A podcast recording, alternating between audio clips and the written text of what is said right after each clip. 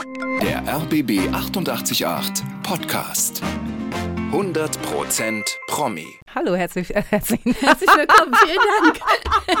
Ich freue mich, dass ich da sein darf. Mensch, geht gut los. Ja, herzlich willkommen auch dir und herzlichen Dank, wollte ich sagen.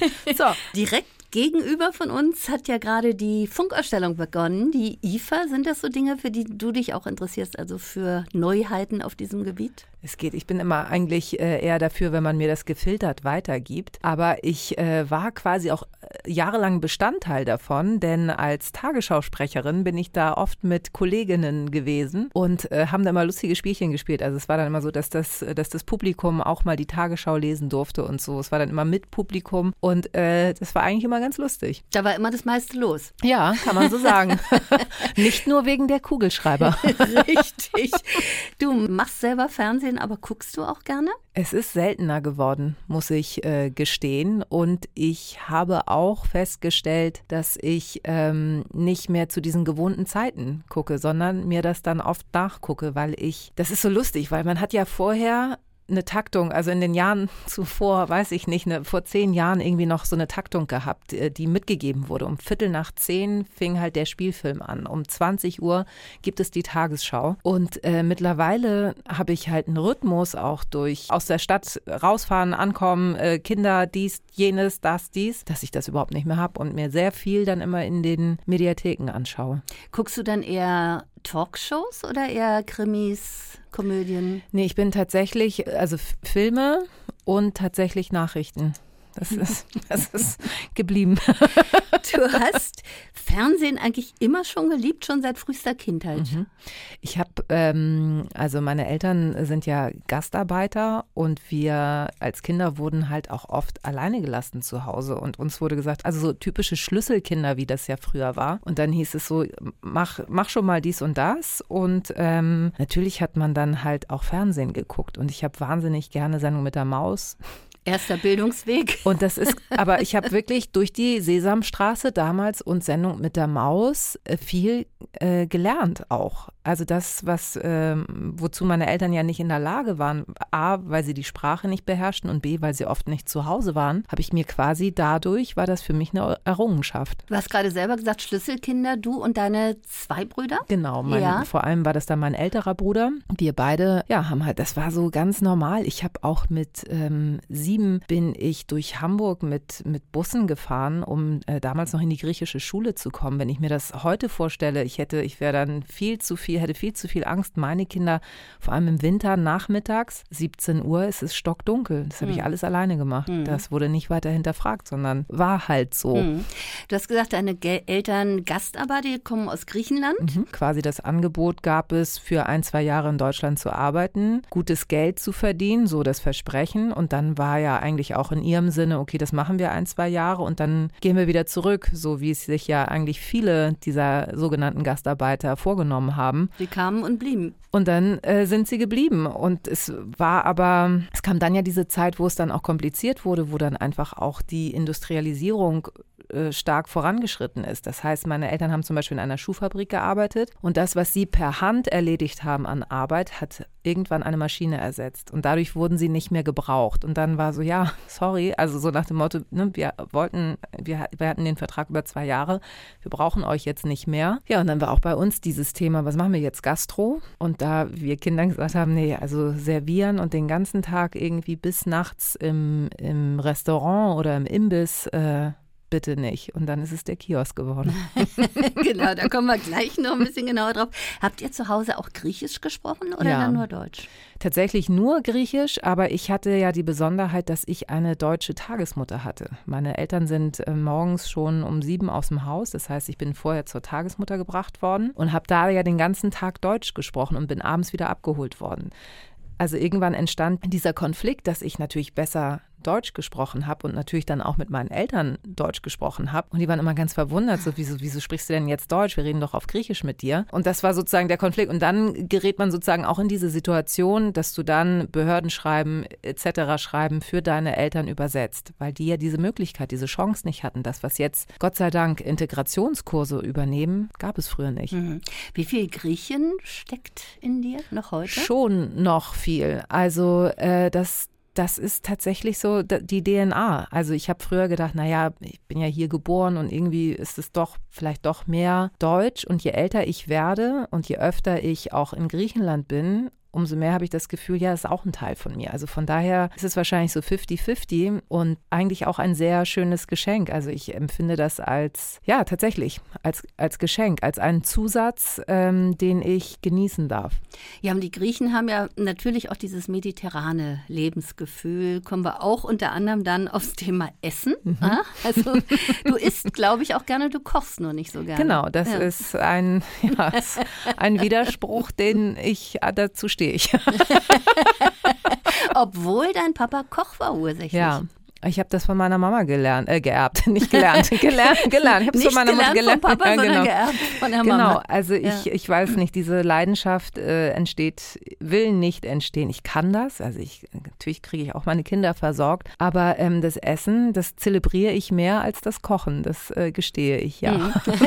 aber es führte so weit, dass es sogar ein Kochbuch Ja, äh, tatsächlich aus dieser, aus dieser Not. Also es heißt ja auch, wenn ich das kann, kannst du das auch. Mhm. Und es ist absolut ernst ernst gemeint. Ähm, das sind einfache Rezepte gewesen, die ich wirklich auch kochen kann, ohne, ohne Hilfestellung. Und äh, das war so die Idee. Es war ja auch während Corona, da musste ich ja kochen, weil ich irgendwann gemerkt habe, ich kann nicht jeden Tag beim Lieferdienst anrufen, äh, weil ich auch gar nicht weiß, wie es weitergeht und können die überhaupt liefern. Und dann mhm. entstand das P auf der Stirn. Und äh, ja, dann hatte ich halt meine Jury zu Hause in, in Form von Kindern, die wirklich mit Daumen runter, in die Mitte und rauf. Er war am Anfang sehr oft unten, er entwickelte sich in die Mitte und hin und wieder ging er auch nach oben.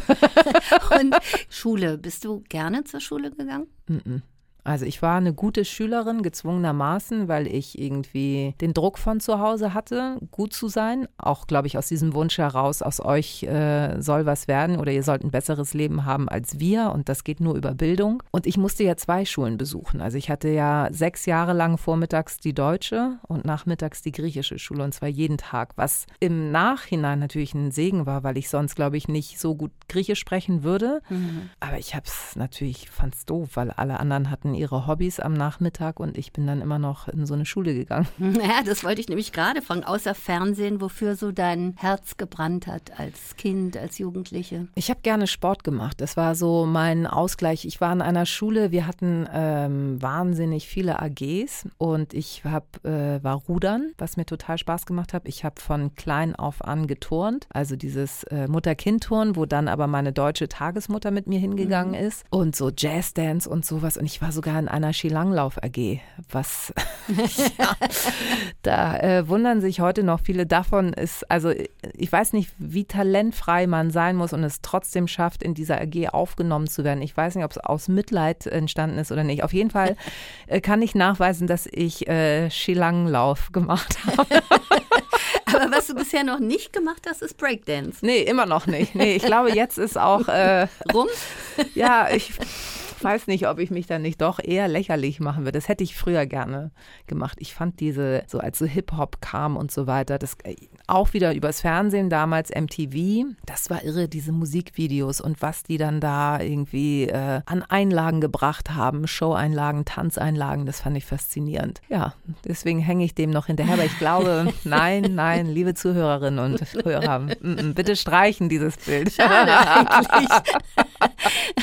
Kommen wir auf den Kiosk. Da habt ihr ja alle tatsächlich gearbeitet. Mhm. Inwieweit hat dich das geprägt, die Arbeit dort und diese Zeit? Also ich würde sagen, das ist äh, für mich eigentlich meine, mein Erfahrungsschatz für das ganze Leben, weil im Kiosk kommen alle zusammen, egal ob äh, reiche, arme, Mittelschicht.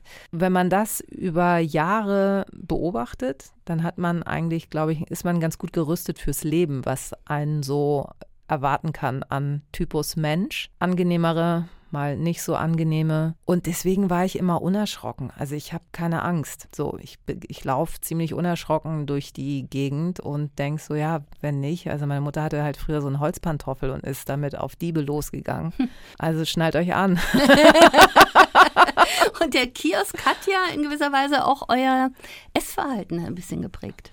Naja, weil wir wahnsinnig viele Süßigkeiten gegessen haben und es gehörte auch dazu, dass wir äh, den Metro-Einkaufs, äh, also den Ausweis hatten und dadurch Zugang hatten zur Metro. Und da, das ist ja, wenn man da das erste Mal als Kind ist, ist es ja das Paradies ich nehme jetzt nur die Süßigkeitenabteilung. Mhm. Das sind zwei volle Gänge von unten bis zum Dach. Nur mit diesen, damals diese Plastiktöpfe, wo für 10 Pfennig und 5 Pfennig diese ganzen äh, Naschwaren mhm. drin waren. Das war paradiesisch. Und natürlich habe ich all das gekauft. Irgendwann gab es ja Werbung im Fernsehen was mir dort äh, präsentiert wurde, wo ich dachte, das wird ein Clou. Den muss ich natürlich erstmal austesten, ob es wirklich ja, ein, äh, ein Renner wird. Und ähm, das war herrlich. Und da hatten unsere Eltern auch Vertrauen, weil sie wussten, okay, die haben es eh schon schwer, also die Kinder, dass die hier mithelfen müssen, dann dürfen sie ihre Wünsche auch da verwirklichen. Und dann gab es die berühmte heiße Hexe. Die heiße Hexe, ja, die war, dass wir die alle überlebt haben, ist auch nicht schlecht. Ja, es war eine Erfindung von einem Eishersteller und zwar war das quasi ein Block, muss man sich vorstellen, unten war eine Gefriertruhe, oben eine Mikrowelle, bunt beklebt mit heißer Hexe.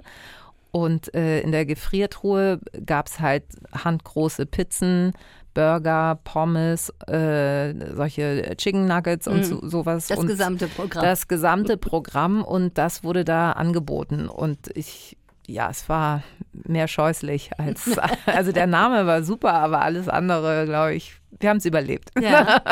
Habt ihr diese Zeit jemals so als Belastung empfunden? Also einmal diese Arbeit im Kiosk, aber auch so Schlüsselkinder. Aber Schlüsselkinder hat ja immer so, so einen negativen Beigeschmack. Ich kenne aber auch viele, die sagen, nö, ich hatte meine Freiheit. Ja, das, das würde ich schon sagen. Aber das, der Kiosk war nicht immer einfach als Kind, weil man ja immer diese, man war sich dieser Verantwortung bewusst. Und das hatten die wenigsten Kinder in meinem Umfeld oder Sch Schüler in meinem Umfeld, äh, die, das waren, da waren natürlich auch oft Ärztekinder, Rechtsanwaltskinder, die sind dann halt nachmittags eher zum Tennis oder Hockey spielen mhm. gegangen oder überhaupt irgendwelchen äh, Hobbys nachgegangen. Und äh, bei uns hatte das immer was mit Verpflichtung zu tun und auch dem Bewusstsein, ähm, wenn ich da jetzt nicht mithelfe, dann bricht dieses Konstrukt zusammen. Also wir hatten ja keine anderen Arbeitskräfte, weil die hätten wir bezahlen müssen und das hätte wieder weniger Geld bedeutet. Und deswegen war das so Fluch und Segen zugleich. Natürlich wohlwissend, das hilft uns und wir können davon leben, aber natürlich auch so diese dieses, Mensch, jetzt muss ich wieder einkaufen mhm. oder ich muss mich heute Nachmittag äh, in den Laden stellen, weil meine Mutter einen Termin beim Arzt hat und so. Also es war immer schon früh, wusste ich so, ja, was, was, was es heißt, irgendwie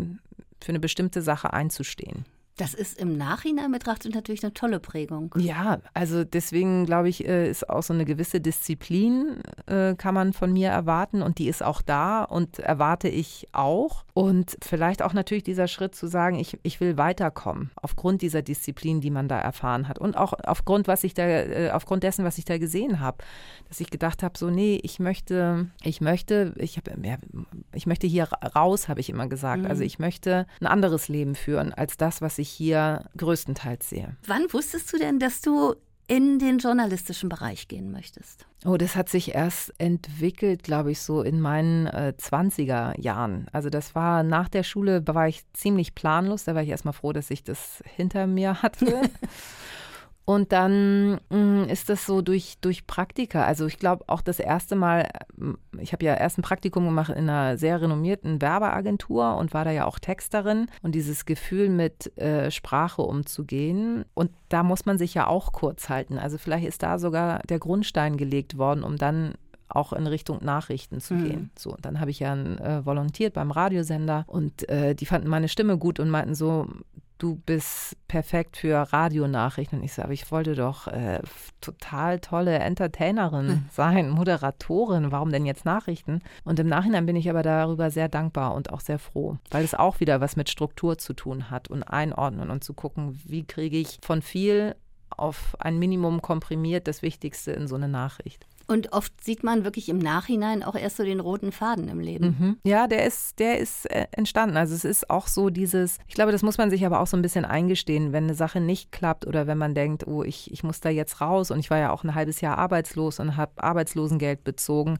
Für irgendwas war es aber wieder gut, um dann irgendwie den, ja, zu wissen, das will ich nicht mehr machen, das will ich nicht mehr machen, sondern es geht in die Richtung weiter. Also irgendwie hat sich immer ein neuer Weg eröffnet, auch wenn es erstmal vielleicht hart war. Aber mhm. das muss man, das auszuhalten, das ist nicht ganz einfach. Aber irgendwie habe ich das immer ganz gut hinbekommen. Das war so eine, so eine äh, Trash-Talkshow, ne? Als, die habe ich äh, auch, genau, Zietlow, genau. Wo du dann irgendwann gesagt hast, nee, will ich nicht mehr? Genau, das äh, habe ich gemacht, um Fernseherfahrung zu sammeln. Also mhm. Also das hat sich, ich habe da die CVD-Frau, ähm, äh, die Chefin vom Dienst, kennengelernt auf einem Seminar, was ich mir selber aber erkauft habe, damals an der, an der Akademie für Publizistik. Und die meinte so, ich finde deinen Lebensweg total irre und so. Und hättest du nicht Lust, dein Volontariat aufzuteilen, dann kannst du bei uns noch ein Jahr machen. Und da gab es dann alles, was ich noch on top haben wollte. Nochmal einen vierwöchigen Kurs an der Akademie für Publizistik. Ich konnte nochmal vier Wochen zu einer Zeitung, nochmal zum Fernsehen wow. und dachte ja. so, bam, das ist genau das, was ich wissen wollte. Und ich wollte einen Einblick bekommen, wie kriege ich so eine Struktur im Fernsehen, wie, wie funktioniert Fernsehen und habe das dann dadurch, dass man da dann halt mit den Talkgästen spricht und diese Exposé schreiben muss und so, so ein Gefühl dafür gehabt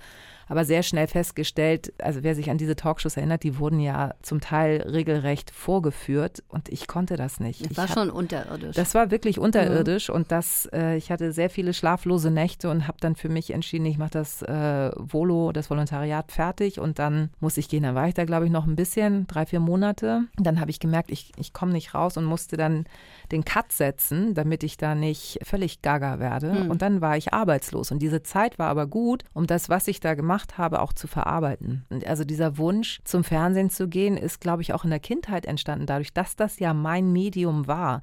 Das war ja für mich was Besonderes. Es war für mich auch immer, ja, der Weg in eine andere Welt. Das, was ich da gesehen habe und erlebt habe. Oder ich habe zum Beispiel in der Schule auch Theater gespielt. War für mich auch ein, eine Flucht aus meiner Rolle in eine andere Rolle zu schlüpfen. Und deswegen war das immer irgendwie faszinierend zu sehen, guck mal, ich wohne hier zwar irgendwie in bescheidenen Verhältnissen, aber es gibt Möglichkeiten, mich da immer mal wieder hinaus zu manövrieren. Und das habe ich, äh, das hat mir Spaß gemacht. Wäre Schauspielerei auch eine Option gewesen? Ja, habe ich tatsächlich, äh, ich habe tatsächlich auch vorgesprochen und habe dann aber gedacht, so, das bedeutet, wenn ich jetzt, ich war in Leipzig, in Hannover, und ich bin dann auch immer in die Endrunde gekommen, Potsdam war es, glaube ich, auch. Und dann dachte ich aber so, ich kann nicht weg, weil ich meine, ich musste meine Mutter unterstützen. Weil ich genau wusste, sie nimmt sich keinen Fremden, der sie da unterstützt. Und deswegen habe ich das äh, gelassen und auch, äh, weil ich nicht wusste, ob ich das kann, von Theater zu Theater tingeln. Ob ich dann doch so mutig bin, quasi ohne festes Engagement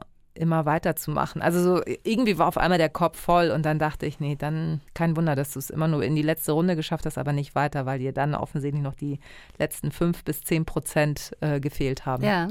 Und dann kam die Begegnung mit dem Sprechtrainer. Mhm.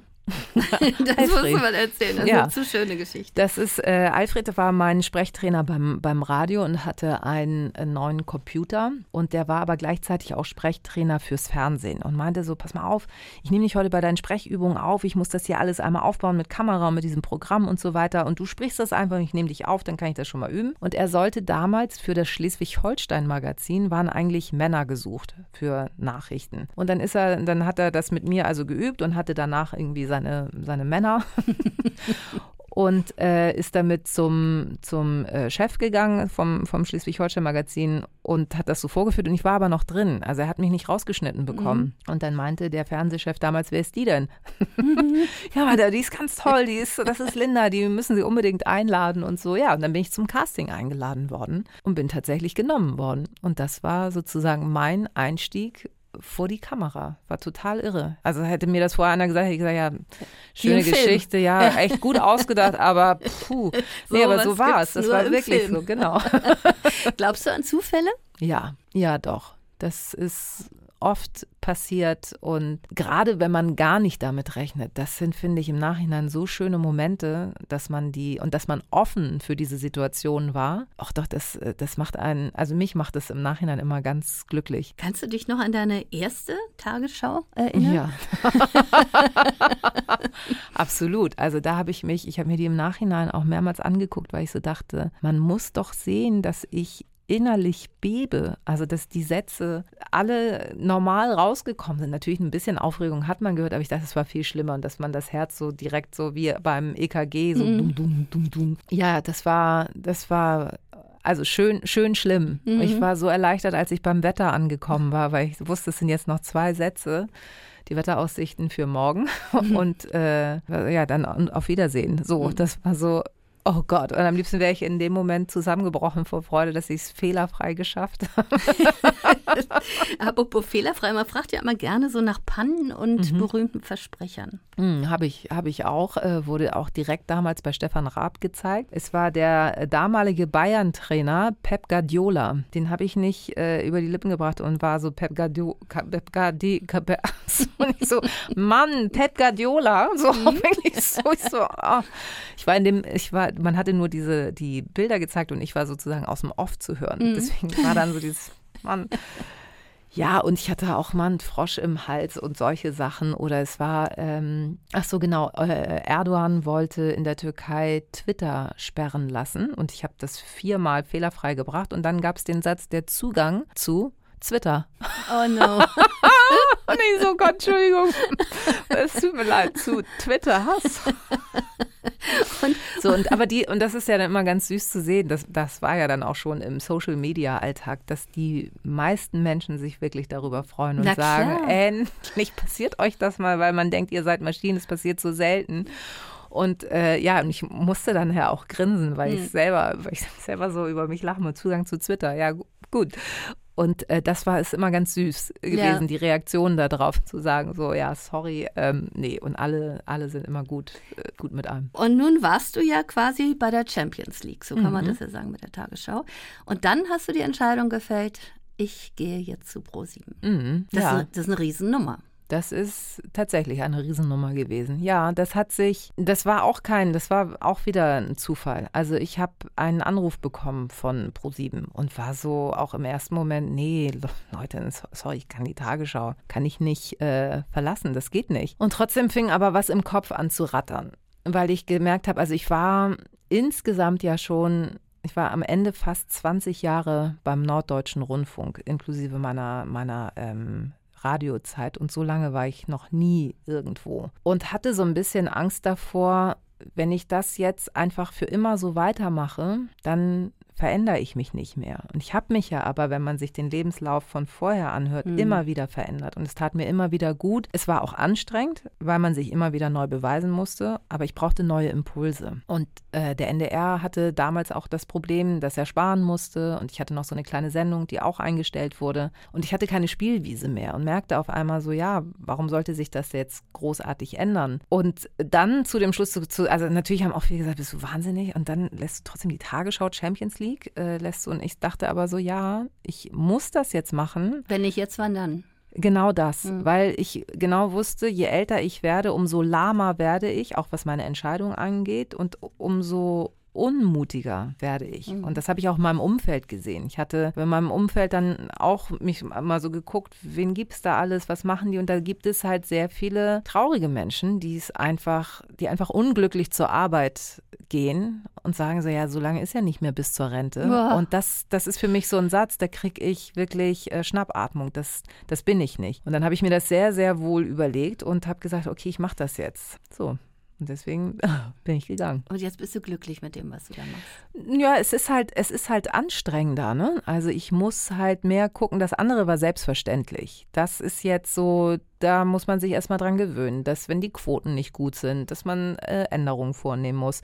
Auch das auszuhalten, wie es ist, zu sagen, ja, die noch äh, funzt die ja nicht so, die Sendung. Es sind einfach neue äh, Momente, mit denen man umgehen muss, aber es ist ja auch, gehört ja auch zu einem Prozess. Und das meine ich, es ist was in Bewegung, auch wenn es sich vielleicht im ersten Moment nicht so gut anfühlt, aber es ist was bewe äh, in Bewegung, das ist gut für mich. Und du kannst sie einfach ausprobieren. Ich meine, du hast ja ganz verschiedene Formate, machst Interviews mit Politikern, unter anderem anderem mit dem Herrn Söder. Mhm.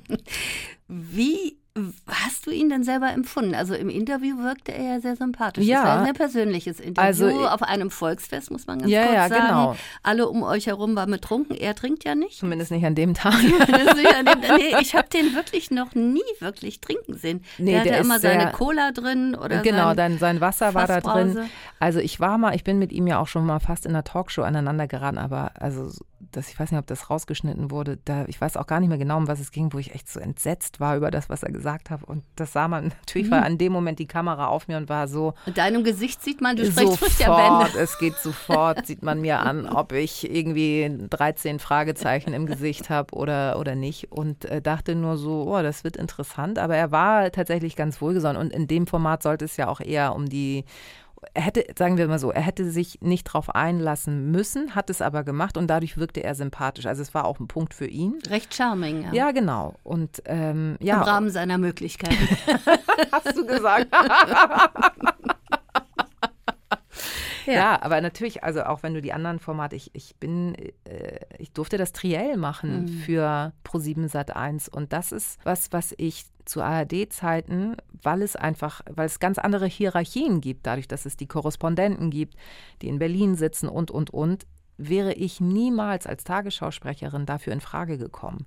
Und das war was, wo ich auch, also da habe ich echt geschlottert. Da habe ich auch gedacht, so, boah. Puh. Das ging ja im Grunde gleich damit los. Es ging gleich damit los. Und, und dann, da war ich ja. auch, also ich habe auch danach eine Woche war ich auch nicht mehr, konnte mich keiner mehr ansprechen. Weil ich musste, ja, ja, ja, habe ich mhm. gemacht. Ne? So, es hätte, und da hatte ich wahnsinnigen Respekt vor, weil das hätte komplett äh, in die Hose gehen können. Aber da ist dann die Disziplin aus dem Kiosk wieder in mir durchgekommen und da wusste ich, nee, ich ich muss das, ich muss das irgendwie wuppen. Mhm. Und ich und kann die ja schlaflosen Nächte davor kann ich nicht zählen. Ja, und ich habe es, glaube ich, ganz gut gewuppt, dann und Mickey Mouse. Bei den, genau, wollte ich sagen, bei den öffentlich-rechtlichen hättest du sicherlich Herrn Laschet auch nicht mit einem Mickey Mouse Heft äh, nee. konfrontieren das, können. Und das hat mir Kraft gegeben. Ich habe das äh, damals vorgestellt in der Redaktionskonferenz äh, und meinte so, ich habe die und die Idee und es ist mir eingefallen im Kiosk und so, was ist denn, wenn wir ihn damit konfrontieren? Dann habe ich dieses Heft tatsächlich auf Ebay gefunden ersteigert. Aus den 90ern? Aus den 90ern, weil ich hatte das nicht mehr. Das war tatsächlich auch noch eingeschweißt, völlig irre. Und das hat mir so einen Auftrieb gegeben, dass ich dachte, ich habe der Redaktion auch gesagt, pass auf, und wenn wir dafür äh, irgendwie Ärger bekommen, ich nehme den komplett auf mich auf, weil es war meine Idee, aber ich finde es grandios, dass ihr mir das äh, erlaubt. So, und dann äh,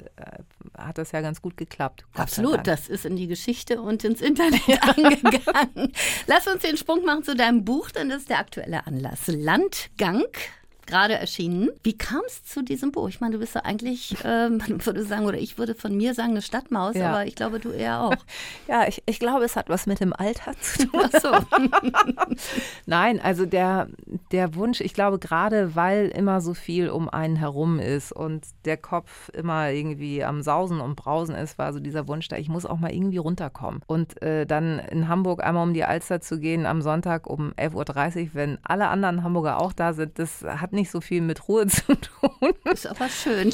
Ja, es hat, hat sehr viel Schönes so. Und dann äh, gab es halt irgendwann die Idee, halt auch zusammen mit einer Freundin, äh, die da ja auch weitergegangen ist, zu sagen, komm, wir, wir machen das mal. Und haben dann ja auch über äh, Kleinanzeigen ein, ein Haus gefunden und äh, bei mir war schon klar, also sie ist ja komplett drin aufgegangen und bei mir war klar, so ich, ich brauche immer noch mal so, ich muss hin und wieder muss ich noch mal in die Stadt, weil ich habe ja auch noch meine Mama, die mhm. ist älter geworden, um die muss ich mich auch noch ein bisschen kümmern. Aber ich habe mich auch darauf eingelassen und das war insofern ganz schön, weil ich da meine Ruhe gefunden habe, um über Dinge nachzudenken. Und natürlich musste ich ja auch, also ich bin kurz davor, mit Tomaten zu sprechen, weil die so gut schmecken. Also so weit ist es auch gekommen. Ich könnte Schülern erklären, was der Unterschied ist zwischen einem Parallelogramm und einem Rechteck, weil ich versucht habe, Hochbeete zu bauen, die am Anfang aussahen wie ein Parallelogramm und dann mit Hilfe des Nachbarn zu einem Rechteck wurden.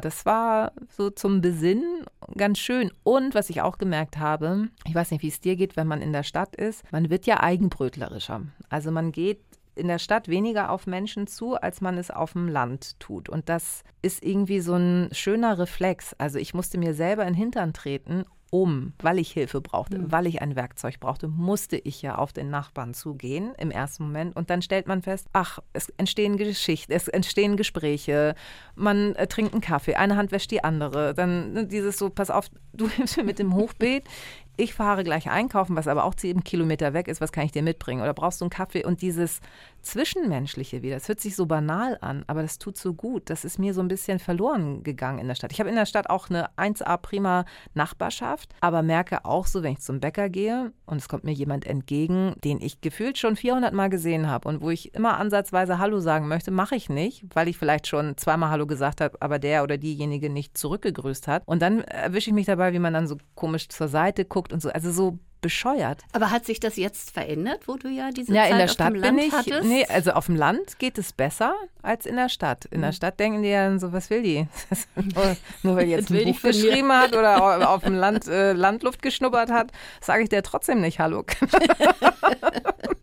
Was ist denn jetzt so dein Fazit? Also es ist ja wunderbar geschrieben, muss man dazu sagen. Man muss es einfach lesen. Landgang, Berichte von außerhalb der Stadt.